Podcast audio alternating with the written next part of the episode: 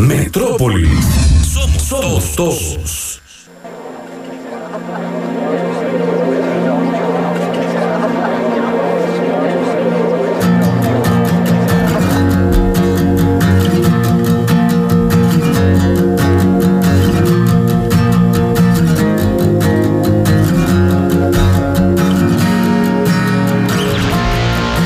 Algunos lo llaman incomprendidos, otros adelantados. Odiados o amados, estos tipos nunca se cuidaron. Quizá el primero de una raza que aún existe, que tiene sus particularidades, pero que persiste. Singular, rebelde, distinto y loco, elegante, ídolo atípico como pocos. Se enfermó y fue su pecado. El príncipe maldito que todos querían ver, un día no supo quién fue. Por esto y mucho más, merece ser contado hoy. Eleno, el primer distinto.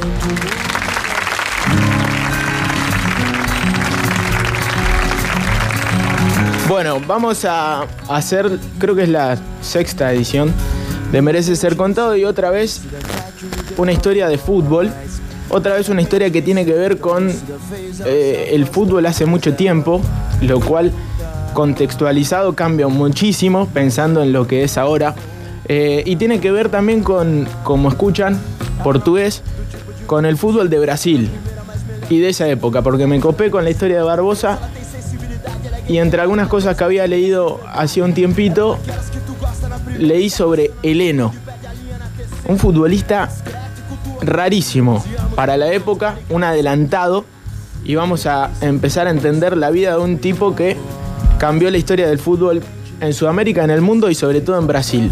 Nació el 12 de febrero de 1920 en la localidad de Sao João de Nepomuceno, en el departamento de Minas Gerais. Al revés de Pelé, Garrincha y la mayoría de los cracks brasileros de aquellos años, Heleno fue hijo de un hogar burgués de buen pasar, ya que su padre era un rico comerciante de café y azúcar muy respetado en el ambiente. Es cierto, Heleno era blanco, Garrincha y Pelé eran negros, Heleno era un niño rico, Garrincha y Pelé eran pobres. Eh, no sé si eran salidos de la favela, porque en ese momento casi ni eran consideradas favelas, pero eran de los lugares más marginados de, de Río de Janeiro y de Sao Paulo. Eh, estudió y cursó el secundario, fue mandado a seguir el curso de abogacía en la Universidad de Río de Janeiro, pero en su infancia su pasatiempo preferido, además de los clásicos de la literatura para niños, era la pelota de fútbol. Como buen brasilero, y fue en las playas de Copacabana que perfeccionó su juego, descubierto por un tipo también muy raro, Planck Nenem, en la playa de Botafogo. Pranca le decían a este entrenador que tenía un método medio raro para captar jugadores. Se instalaba detrás de un mostrador de naranjas como si fuera un vendedor en la playa de Copacabana. A cada niño le lanzaba una fruta, miraba cómo la detenía y determinaba si era estrella o estrellado. Como en un cuentito. Heleno de Freitas, mineiro de 12 años, amortiguó la naranja en el muslo, la dejó caer en el pie, la durmió, hizo malabarismos, levantó, la puso en la cabeza, la trajo de vuelta al pie pasando por un control de tacón. Dijo un tiempo después, Planck Nenem Pranca, un crack inverosímil estaban haciendo y Nenem vio que descubría el más fino, inventivo y el carácter más importante del país. Por eso, a los 15 años, Heleno tenía todo, elegancia en los movimientos, control de balón, potencia física, dribbling, visión de gol. Quienes lo veían moverse sobre la arena llegaron enseguida a la conclusión de que era un predestinado. Fue incorporado a las categorías menores del Botafogo, no durmieron. Franca lo llevó al Botafogo donde pronto mostró el reverso de su personalidad. En la cancha era nervioso, inquieto, polémico, tanto con rivales como compañeros, y eso hizo que fuese cedido por un año a Fluminense. En tanto seguía sus estudios universitarios, llegó a trabajar en un estudio jurídico que debía dejar por sus exigencias futbolísticas y dedicó el tiempo libre a leer libros de filosofía y las obras de Fedor Dostoyevsky, su autor preferido. En el 36 fue devuelto a Botafogo donde por consejo de Joao Saldaña le fue ofrecido a solo 17 años su primer contrato profesional, que incluía una cláusula original. Debía estudiar inglés y francés. Botafogo es un club muy distinto al resto de los clubes brasileños, así como Corinthians tiene una historia particular con su democracia corintiana, con Lula, con Tite. Palmeiras tiene todo lo contrario con Jair Bolsonaro y otros personajes quizá nefastos para el mundo del fútbol. El Botafogo tiene algo particular con ese romanticismo, la poesía, y por eso cuando llegó este tipo, ese equipo, en Río de Janeiro, como que se adaptó muy bien a lo que era el club y aparte tenían estas particularidades. Muy joven, en esa época no se firmaban contratos a los 17 años, tampoco te obligaban a estudiar inglés y francés en casi ningún club del mundo. Pero a Eleno le vino bárbaro, se entregó con entusiasmo al aprendizaje apoyado por su familia, que se había radicado en Río tras la muerte de su padre. Su empeño ya por entonces contrastaba con su desinterés por los entrenamientos. No los necesito, decía. Y una vida sana, lógicamente, de auténtico deportista. Desafiante, fumaba como un murciélago, incluso en los entrenamientos de los partidos. No paraba. Su debut en el equipo superior de Botafogo se produjo el 21 de diciembre del 39, cuando estaba por cumplir 20 años en un amistoso contra San Lorenzo de Almagro. No le fue muy bien y al técnico húngaro Dori Krushner lo sustituyó en el intervalo. Lo cambió, provocando en él un violento estallido de cólera, de esos que habrían marcado a fuego a toda su carrera. Se ganó el puesto de centrodelantero titular en reemplazo del veterano Carvalho Leite, seis veces cañonero goleador del torneo Carioca, a fuerza de goles y de jugadas de alto vuelo técnico, se transformó en el ídolo de la torcida del Botafogo. Hasta aquí, todo espectacular. Sí. El pibe estudiaba, jugaba bien a la pelota, le hacen su contrato, Lo único que fumaba. fumaba mucho, se calentaba mucho. Sí, era muy Ya- nervioso. Sí, tenía un temperamento raro, pero el tipo se empieza a convertir en un tipo famoso en Río de Janeiro, una de las ciudades más importantes de Brasil. En el blanco y negro, Heleno representó el espíritu del pícaro romántico, transmitió alegría de vivir y no se enfadó nunca con la bola. Con ella nunca era imposible y jamás se iba a enojar. Heleno de Freitas, además, decimos, medía 1,82 m y para las mujeres de la época era irresistiblemente guapo. De hecho, en los años 40, las revistas de moda de Brasil eh, lo elegían para representar al hombre definitivo, ¿no? Además de ser un tipo instruido, Sí. leído y todo lo demás, ¿no? Exactamente. Su problema, como decimos, es que tenía un temperamento de mierda. Se llevaba mal con sus compañeros, con los técnicos. Cuando lo criticaban por sus raciones, reacciones histéricas en el campo, donde parecía que cada partido para él era una cuestión de vida o muerte, él no hacía callar a todos a fuerza de golazos, uno más bello que otro, tanto que durante la década en la que jugó para el Club de la Estrella a cinco puntos para el Botafogo, atención al dato, llegó a alcanzar la cifra récord de 204 goles en 233 partidos. Una locura. Un animal, Una locura. era un animal.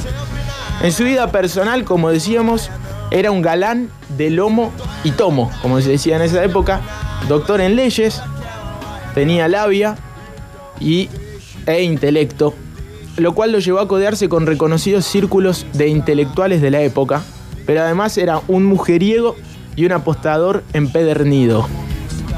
Claro, se le va un poco de las manos la fama. Se casa con Ilma, hija de eh, un diplomático. Ya en ese momento manejando una moneda, ¿no? Claro, ya la Claro. tenía toda, ya Ídolo. era el, más, el jugador más importante de, de su equipo. Después de ese mismo equipo iba a salir Garrincha, Mané Garrincha, eh, por ejemplo, que es otro de los grandes jugadores de la historia de Brasil. Eh, esta hija de diplomáticos, obviamente del sector más eh, de clase alta de Río de Janeiro, era amiga del poeta Vinicius de Moraes, uno de los eh, tipos más importantes de la cultura eh, musical de, de Brasil. De hecho, hasta le dedicó una canción, uno de los poemas más famosos de este tipo, es dedicado al matrimonio, en esa época se usaban esas cosas, al matrimonio entre Ilma y Heleno de Freitas. Le hizo una canción, poema Dos óleos de Amada. Eh, es medio bajón, por eso no lo vamos a poner, es muy bajón, te diría. Pero era una obra que pertenecía a ese matrimonio, increíble. Eh, en aquel aquella época entristecido el fútbol brasileño entendió que Eleno de Freitas, tan íntimo con la bola, jamás se entendería con los hombres. Era amado por las mujeres, pero odiado por los hombres.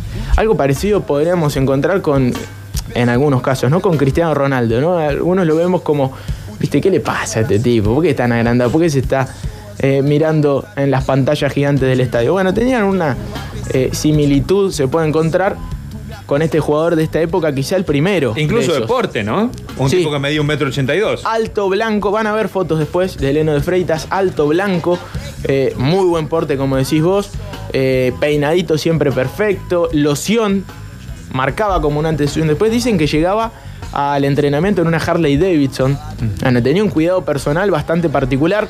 Eleno parecía vivir varias vidas en una sola. En el fútbol despreciaba la tarea de los árbitros, de los entrenadores y de los dirigentes. Todo en uno, todo en él, todo a velocidad supersónica.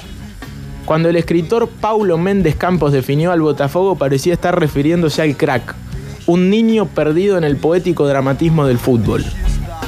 Todo iba bien, decimos, pero con los goles, la fama y el dinero empezaron a llegar los problemas.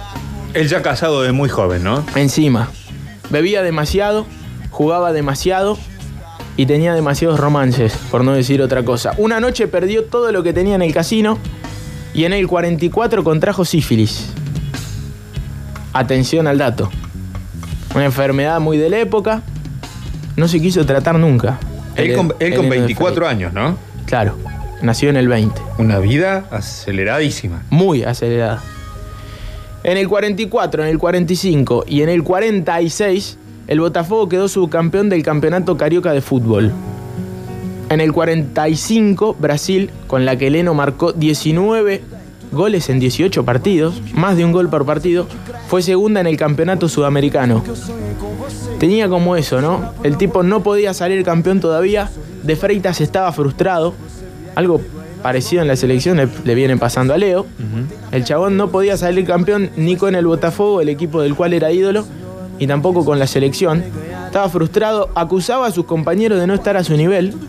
Sus excesos fuera del campo y sus frustraciones deportivas hicieron que las hinchadas rivales lo bautizaran como Gilda, en honor al personaje de Rita Hayworth, esa mujer que de los años 40 que tenía creo que un solo guante y cantaba, ¿no?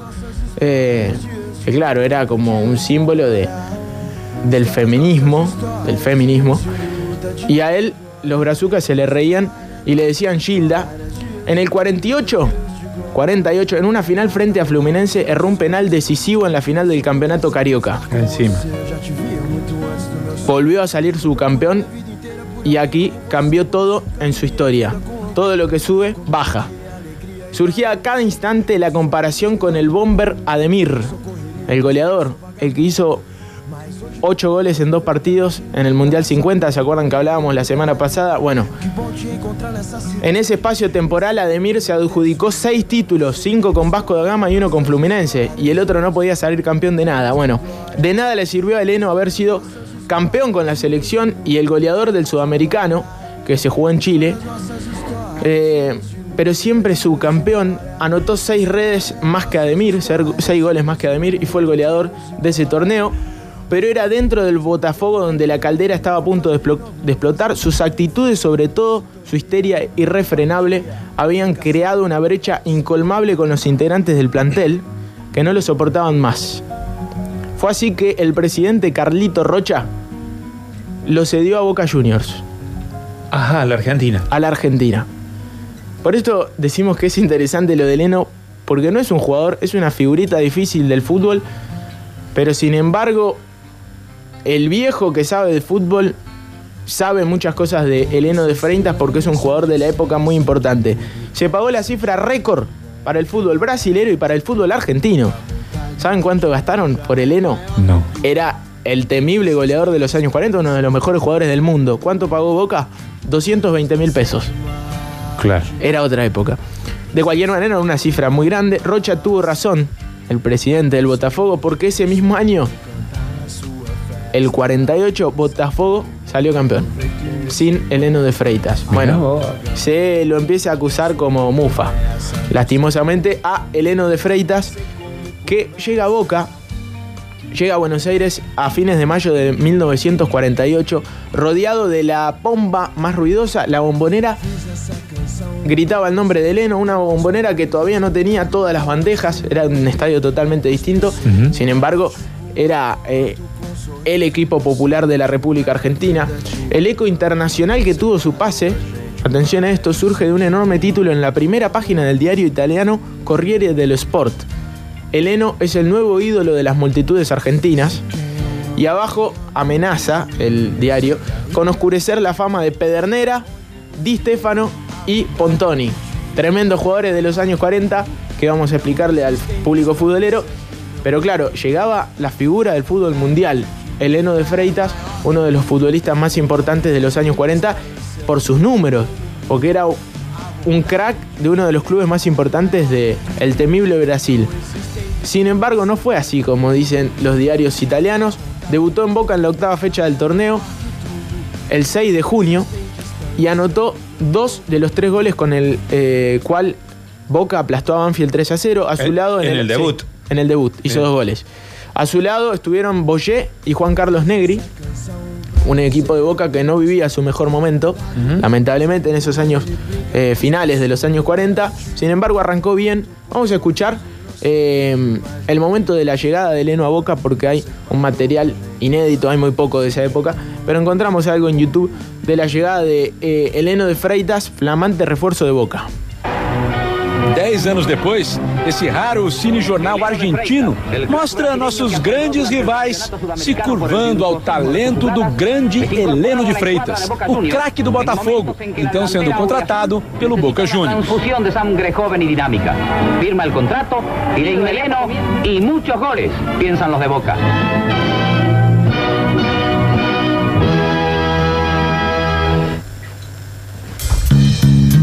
Ahí estaba, la llegada de Eleno a Boca, Eleno de Freitas. Llegaba a Boca como uno de los refuerzos del momento, pero decimos, no le fue bien. Sin embargo, eh, sin pena ni gloria, después de solo seis meses, la trayectoria del astro brasileño en Boca, cuya campaña fue de una mediocridad apabullante, terminó octavo. Boca, para lo que es, no era bueno. Había 16 equipos. Pero además, digamos, con la expectativa que se había puesto sobre la Ah, llegada de él, ¿no? La plata, todo lo que eh, significaba en ese momento traer a- al goleador brasileño. Eh, jugó 17 encuentros y hizo 7 goles. No es malo el número, pero en esa época se esperaba mucho más de un tipo que dejó un mito tremendo en la República Argentina y no por los goles que hizo. Eh, se hablaba mucho de su inaptación en la vida argentina y su fútbol. La mujer se vuelve Hilda. Hilda. Embarazada, se vuelve a Brasil y lo deja. Él empieza a frecuentar la noche porteña, tanguera y porteña. De esa época, lo cierto es que en las canchas no aportó mucho, sin embargo, sí aportó en la noche, decimos, eh, se eh, produjo el retorno antes de la Navidad de aquel 1948 para el brasileño que pasó frustrante sobre el, el gran equipo que era Boca Juniors en ese momento, pero decimos que dejó un mito interesante en el legado de la noche porteña. Que claramente no fue el número de goles en Boca, No. ¿no? Se dice que fue amante de Eva Duarte de Perón en ese momento, la primera dama, y mucho más que eso, mucho más que una primera dama eh, de la República Argentina, en pleno gobierno de, mm, de- de Perón justamente, vuelve a Brasil en el 49, una historia tremenda, la de Leno de Freitas, que no deja de sorprendernos, porque aparte hasta se daba ese lujo, si se puede considerar un lujo, pero era como una especie de mito gorila de la época. Mucho se hablaba de estas cosas, se siguen inventando ese tipo de situaciones. Sin embargo, hay mucha gente que habla de este eh, posible romance entre Eva Duarte y Eleno, un tipo muy fachero para la época, que estuvo muy poquito tiempo eh, en la Argentina. Vuelve a Brasil en el 49 y quiere regresar al equipo de sus amores, al Botafogo. Sin embargo, es mufa, porque el Botafogo salió campeón Cuando él se fue. cuando él se fue. Tenía una adicción al tabaco y también, ¿saben a qué? Al éter. Se dice que mojaba un pañuelo y era adicto a eso. Hay muchos eh, medicamentos que causan adicción, muchos de esos perfumes raros. Lo cierto es que es eh, áspero. Otra de sus adicciones, sumado a lo que decíamos, contrajo sífilis hace unos años ya, en el 44, estamos en el 49. Bueno, eh, le cerraron las puertas en el Botafogo y firmó para el Vasco da Gama, otro de los equipos re importantes, dirigido en ese momento por Flavio Costa, un tecnicazo. Vasco da Gama, decimos, había salido campeón muchos años seguidos, ganándole los títulos al Botafogo y ahora se eh, adueñaba del goleador del Botafogo, sumado a que estaba Demir, que habíamos dicho era el goleador de Brasil en esa época y compartían la dupla de ataque, lo dejó pintado a Ademir. Eleno de Freitas en esa temporada donde se sacó la mufa y salió campeón del torneo carioca con el Vasco da Gama, goleador del equipo, disputó 24 partidos, hizo 19 goles, una bestia, sin lugar a dudas, junto con Ademir, eran los dos nueve para disputar el Mundial de Brasil 1950, Claro. el Mundial del Maracanazo.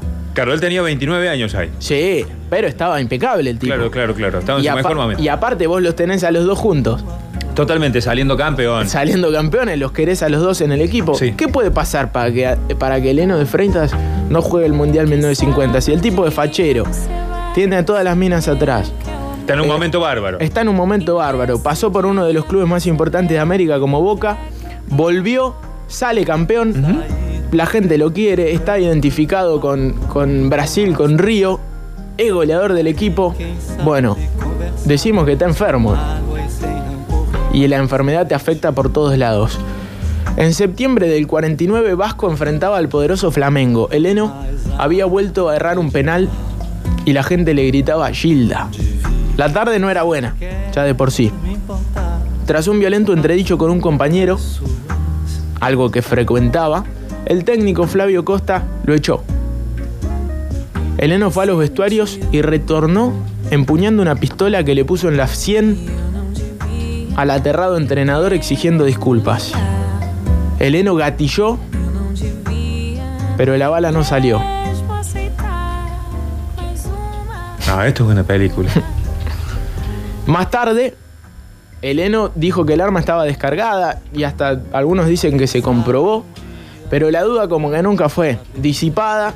Lo cierto es que el tipo lo apuntó, le puso un arma en la Tenía cabeza. un fierro en el bolso. Sí, y, lo gati- y le gatilló en la cabeza. A Flavio Costa, que ¿quién era Flavio Costa? El mejor técnico de la época y el que iba a estar encargado de dirigir al seleccionado brasileño en el Mundial del 50. Sí. ¿Por qué se, pegó- se quedó afuera Eleno? Por boludo. Porque hizo una estupidez. Pero recordemos que Una locura. una locura. Una locura. Lo que hizo Eleno, ahí se fue todo al carajo. Vamos a hablar en estos términos. El escándalo agravó la situación, fue descartado de la selección, se quedó afuera de el Mundial del 50 de sus compañeros, porque él jugaba en la selección, era una de las estrellas de la selección de Brasil. No pudo jugar el Mundial en su país. Él decía una frase. Ah, ah, bueno, otra de las cuestiones. Eleno hablaba como, como Diego en tercera persona. Hablaba de Eleno. Sí, de Eleno. Uno de los primeros en hacer ese tipo de, de cuestiones decía, ¿cómo Eleno no va a jugar en el Maracaná? El estadio que construyó, co- que construyó Río para el Mundial. ¿Cómo no voy a jugar yo ahí? Bueno, lo cierto es que se quedó afuera, lógicamente, después de toda esta situación desagradable. Y se fue a jugar al fútbol de Colombia, que estaba de moda porque había mucha plata en Colombia en los años 40 y se llevaban muchos jugadores tanto del fútbol de Brasil como del fútbol argentino, sobre todo del fútbol argentino, que en ese momento transitaba una huelga tremenda de los jugadores, que estaban cansados de un montón de cosas y que es importante repasar también para entender la historia de, nuestro fútbol. Lo cierto es que se va a jugar al Junior de Barranquilla, donde permaneció también poco tiempo. El suficiente para anotar muchos goles y ganarse el afecto de los hinchas, que le dedicaron una estatua. Si a alguien que le dedican una estatua tiene que haber jugado muy bien. Y aparte se convirtió en el ídolo de un personaje interesantísimo para Colombia y para Latinoamérica, que en ese momento firmaba en un diario de tirada local como Gabo. Elena usaba melena al mejor estilo de Gardel y una gomina extranjera le permitía mantenerla intacta después de cada cabezazo. En su rostro había algo de esa palidez atrayente que las transformaciones metafóricas atribuían a los tubérculos. ¿Quién dijo esto? Gabriel García Márquez, que en ese momento era una especie de periodista cronista de un, diario, un- un diario de tirada local y que alguna vez declaró que fue el primer jugador que lo hizo amar el fútbol, Eleno de Freitas. Bueno, para que Ga- Gabriel García Márquez eh, tenga esos elogios con un jugador, tiene que haber sido muy bueno. Pero bueno, decimos que esto va en caída y no para. Eleno, como decías vos, Pablo, en muy poquito tiempo subió mucho Sí. y ahora tenía que bajar también muy de pronto. Porque acá, en, eh, ¿qué, qué tenía? ¿30, 31 años? Ponele, una cosa así. Y sí, hablamos del 49, nació en el 20. En el 20. Ahora del 50, ya se queda fuera del Mundial. Fatídico, maraganazo, se queda fuera. Tenía, ¿cuánto? 30 años. Sí. 30 años. Bueno, era muy joven todavía. Estaba arruinado por dentro. Las neuronas en pedazos, mal consigo mismo y con el mundo. Enojado. Sí, estaba mal. Lo cierto es que se va y se vuelve a Brasil en el 51, regresa a Río de Janeiro, primero de enero del 51, para jugar en el Santos, el equipo de Pelé, Sí. entre otros grandes jugadores de la historia. Institución en la que tuvo un breve y aparatoso paso. Comenzó a entrenar con el equipo el 15 de marzo con la opción de firmar un contrato por 15 dólares mensuales, lo cual nunca llegó a concretarse debido a sus constantes problemas de indisciplina. El 10 de abril, durante un entrenamiento en el que le cometieron una falta, agredió e insultó al entrenador y a los jugadores. Fue expulsado del club ese mismo día. No alcanzó a jugar ni un partido en el Santos porque el tipo estaba muy mal de la cabeza. La enfermedad lo estaba afectando de una manera tremenda. En un, el tipo, un cincu- tipo que no encontraba paz, digamos, no, con, con él. eh, tenía 30 años, pero estaba, estaba muy mal. Aparte, separado ya de su familia. Estaba muy mal. Eleno de Freitas. eh, hacía muy poquito tiempo era una estrella. Lo seguía haciendo en cierto punto, pero no encontraba el rumbo.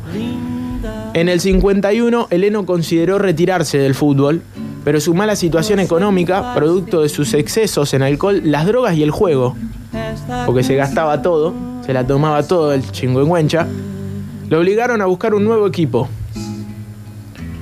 Habló con Palmeiras y con Ponte Preta, equipos importantes, pero las negociaciones fueron infructuosas. El 14 de octubre del 51, el América Football Club, en cabeza de su presidente Fabio Horta, le ofreció un contrato por partido jugado y gol anotado. Claro, sabían que tenía fama de que estaba todo mal con Elen- con Eleno, pero ellos sabían que si estaba bien el tipo, era determinante, era uno de los mejores jugadores del mundo. Y con esa cláusula también se aseguraran que él estuviera pilas, ¿no? Claro. O en un punto. Exactamente, tal cual. Está bueno el contrato que le hacen. Bueno, debuta el 4 de noviembre del 51 en el estadio Maracaná, donde todavía no había podido jugar nunca. Después de que ya era un estadio para 200.000 personas. Contra el Sao Cristóbal. Fue expulsado en el minuto 25 del primer tiempo. 25 minutos duró. ¿Por qué? Agredió a sus propios compañeros en medio de la rechifla del público, quienes se burlaban de su estado físico. Eleno encima empezó a engordar. Otro de los síntomas de esta enfermedad que tenía mucha gente en esa época, una enfermedad de transmisión sexual como era la sífilis. Bueno, ese fue el último partido profesional de la carrera de Eleno de Freitas, que la estaba pasando muy mal, que estaba solo y que estaba en cierto punto incomprendido. Algunas frases importantes. El periodista Armando Nogueira, que mucho sabía de Eleno y más de palabras, contó, el fútbol, fuente de mis angustias y alegrías, me reveló a Eleno de Freitas, la personalidad más dramática que conocí en los estadios de este mundo. Gabriel García Márquez, diario El Heraldo, en aquellos eh, días era más periodista que escritor, ¿no es cierto que se pueden combinar las dos cosas? El maestro Eleno habría sido un extraordinario autor de, novelas policíacas, su sentido del cálculo, sus reposados movimientos de investigador y finalmente sus desenlaces rápidos y so- sorpresivos le otorgaban suficientes méritos para ser el creador de un nuevo detective para la novelística de policía. Bueno, no parece un comentario deportivo porque Gabriel García Márquez era un, un fenómeno de las palabras y le costaba también ya hablar de fútbol, pero lo cierto es que lo inspiraba mucho Eleno de Freitas. Galeano lo contó en un puñado de palabras, dijo, tenía estampa de gitano, cara de Rodolfo Valentino y un humor de perro rabioso. En la cancha resplandecía. Pero todo concluye al fin, nada puede escapar, y llegó el final. Su enfermedad estaba minando su físico y empezaba a ocasionarle serios problemas mentales, aparte de todas estas peleas, fiebre, temblores y delirio. A veces parecía enloquecido. La sífilis se convirtió en neurosífilis, que te afecta directamente al cerebro y que es una derivación de la sífilis no tratada durante mucho tiempo. Así de simple. Lo cierto es que ya tenía Eleno una inconsciencia total, se automedicaba, se lo veía en la cancha donde sus estallidos de ira eran cada vez más frecuentes y como decimos buscaba el alivio inhalando el éter en el que empapaba su pañuelo. Increíble. Cuestiones que, que llaman la atención de un tipo que estaba muy enfermo. Atravesó sin paz todas las sensaciones, se devoró la vida. Quería ser el mejor de un deporte para el que estaba predestinado, pero del que despre- despreciaba casi todo. Fue uno de los primeros futbolistas que dijo la curiosa frase no me gusta el fútbol. Hay varios que lo dijeron, pero este fue uno de los primeros, si no fue el primero. Le gustaba la pelota, eso sí. Pagó su desmesura con intereses y recargos y como decimos le detectaron esta neurosífilis en el hospital de Santa Clara de Belo Horizonte. En breve lo internaron en un manicomio de Barbacena en Minas Gerais. La muerte lo encontró rápido. Estaba solo el mes anterior a cumplir los 39 años. Era muy joven. Re joven. En noviembre del 59 falleció, pesaba 35 kilos y le quedaba un diente. Cuentan que la enfermedad no le permitió percibir que en el Mundial de Suecia-Brasil se había tomado revancha de aquel maracanazo con un tal Pelé de tan solo 17 años, pero no, no la pudo vivir.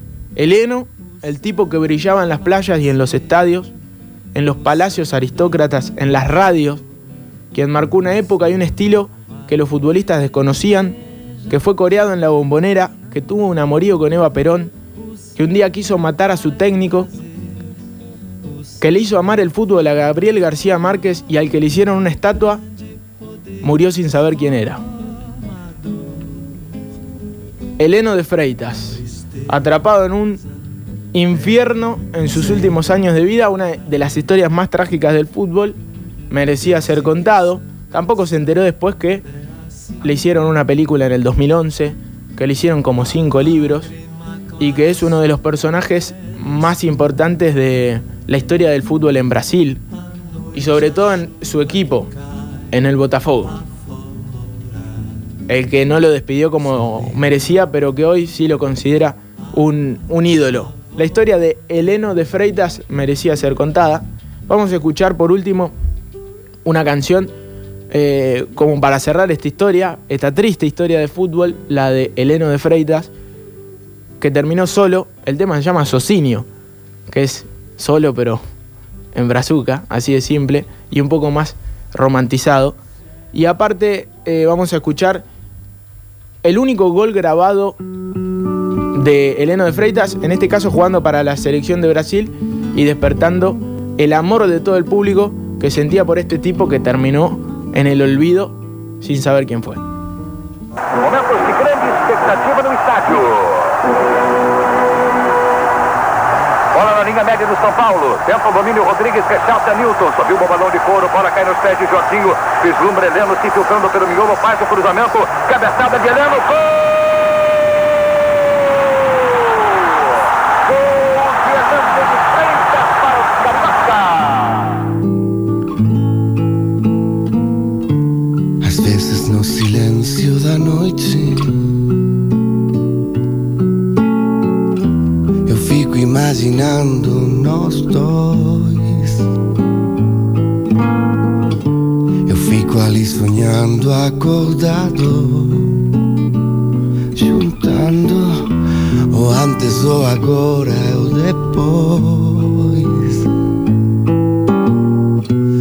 Porque você me deixa tão solto?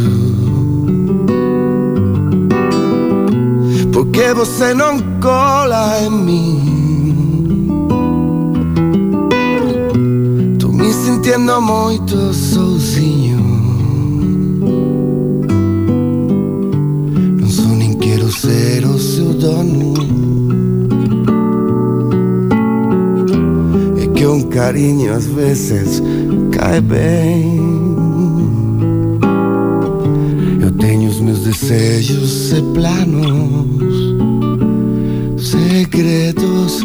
Só abro pra você, mais ninguém.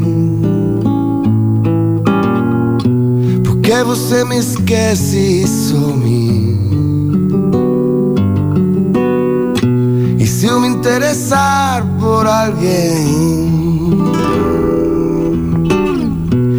se ela de repente me ganha Quando a gente gosta, claro que a gente cuida Fala que me ama, só que da boca pra fora Ou você me engana ou não está madura Yeah. Onde está você agora? gente gosta, é claro que a gente cuida. Fala que me ama, é só que da boca pra fora. Ou você me engana ou não está madura. Yeah.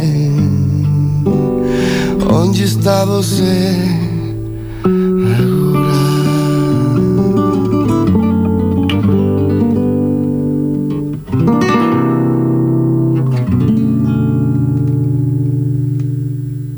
Pablo Betiol, Gustavo Aquere, Lautaro Cordero, Víctor Brizuela y la mejor audiencia del mundo.